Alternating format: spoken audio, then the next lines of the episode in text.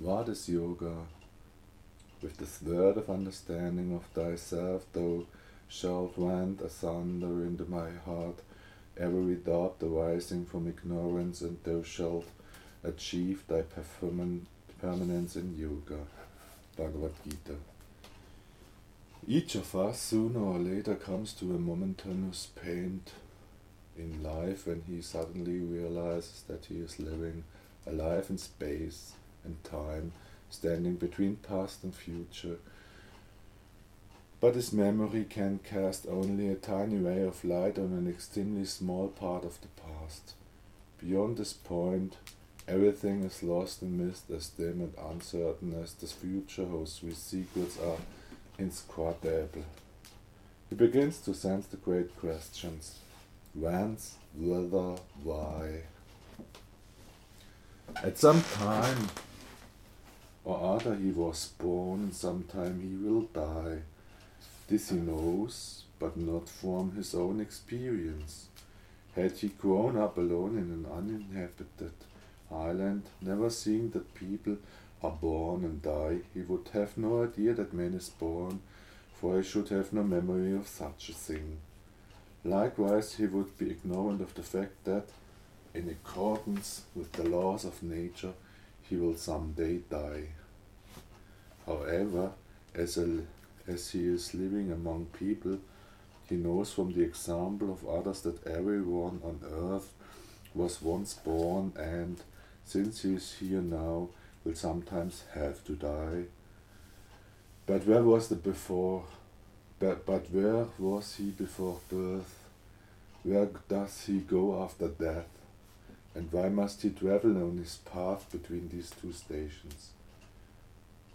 Whoever has pondered over such questions has opened his eyes to behold the infinite wisdom acting through all manifestations of life. He sees the geometrical, mathematical, physical, and chemical laws within every created form. He finds it impossible that a long lifetime full of experience, beauty, joy and sorrow, happiness and hardship, oft times with great achievements, can emerge from a void and fade away into nothing. He cannot accept the doctrine which holds that life is blind, arbitrary, pointless, and without reason or guiding principle. But if there is an inner principle and if there is a point to it all, what is this principle? What is the point? What power brings man onto this earth and calls him away again when his time has come? And what is the meaning back of it all? All of these questions are answered for us when we can realize who is coming from somewhere, somewhere, going somewhere and living for some purpose. The answer to the, this question, who, seems to be very simple. I, yes, but do we know who is? Do we know who this I really is? If I concentrate on myself and begin to explore, I discovered some very remarkable things. First of all, I noticed that there is not just oneself with me, within me, but several. Here is one, an example. While I am reading a book, something flashes into my mind that happened during the day.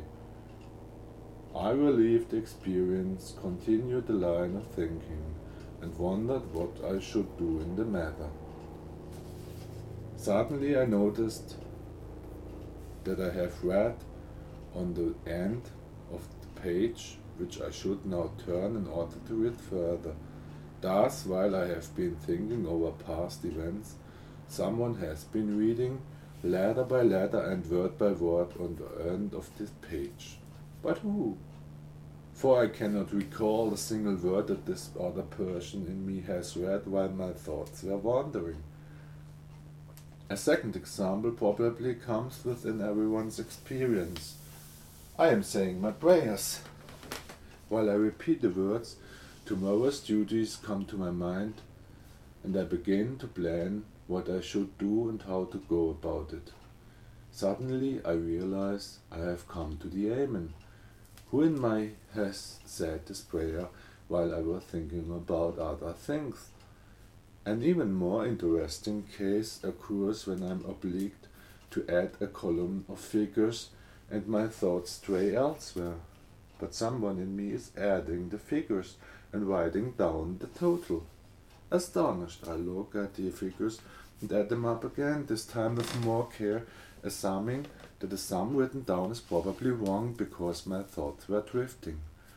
Now, however, to my great surprise, I find these figures are completely correct. The person who was adding them up within me can add correctly. He has written the total without a mistake and done so with my own hand. Astonishing fact is that whereas I have said a prayer countless times since childhood to the point that it has become completely routine, it, has it was faced with this column of figures in this order for the first time just now and therefore was certainly not adding them up as a purely habitual operation.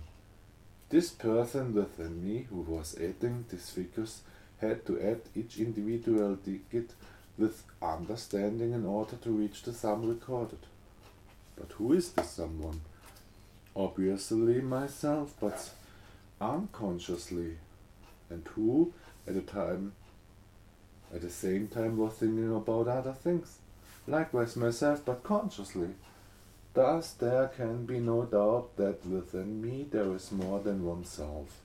In the other hand, I have only one consciousness and am able to direct this consciousness towards one or the other of myself according to my interest and will.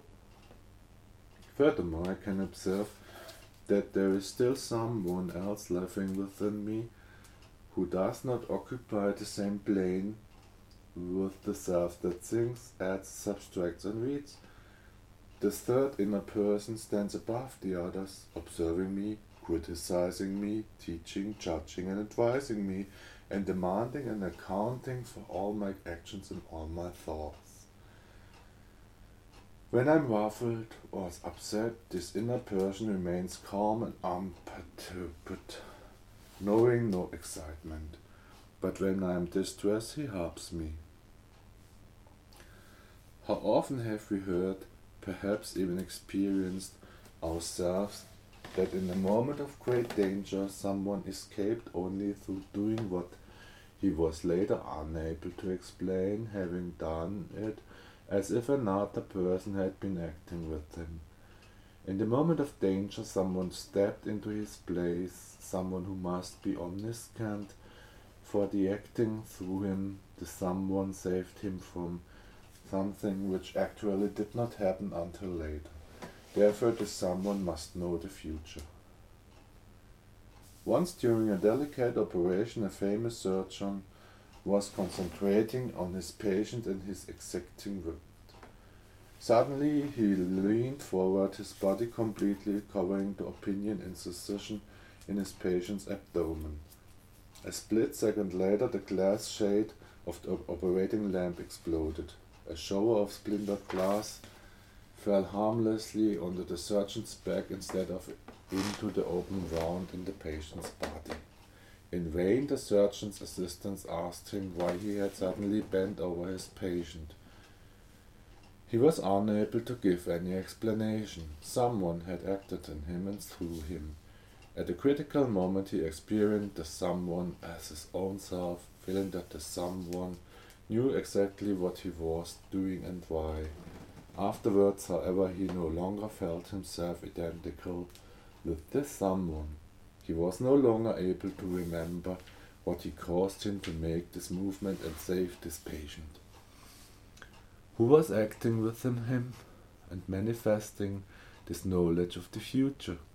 One day in our house in Madras, my mother, upon entering the bathroom, suddenly saw a cobra. She started to back away, but slipped and fell flat on the floor. Don't budge, her inner voice commanded. As if frozen, she lay still while the snake crawled up on her breast to enjoy the warmth of her body.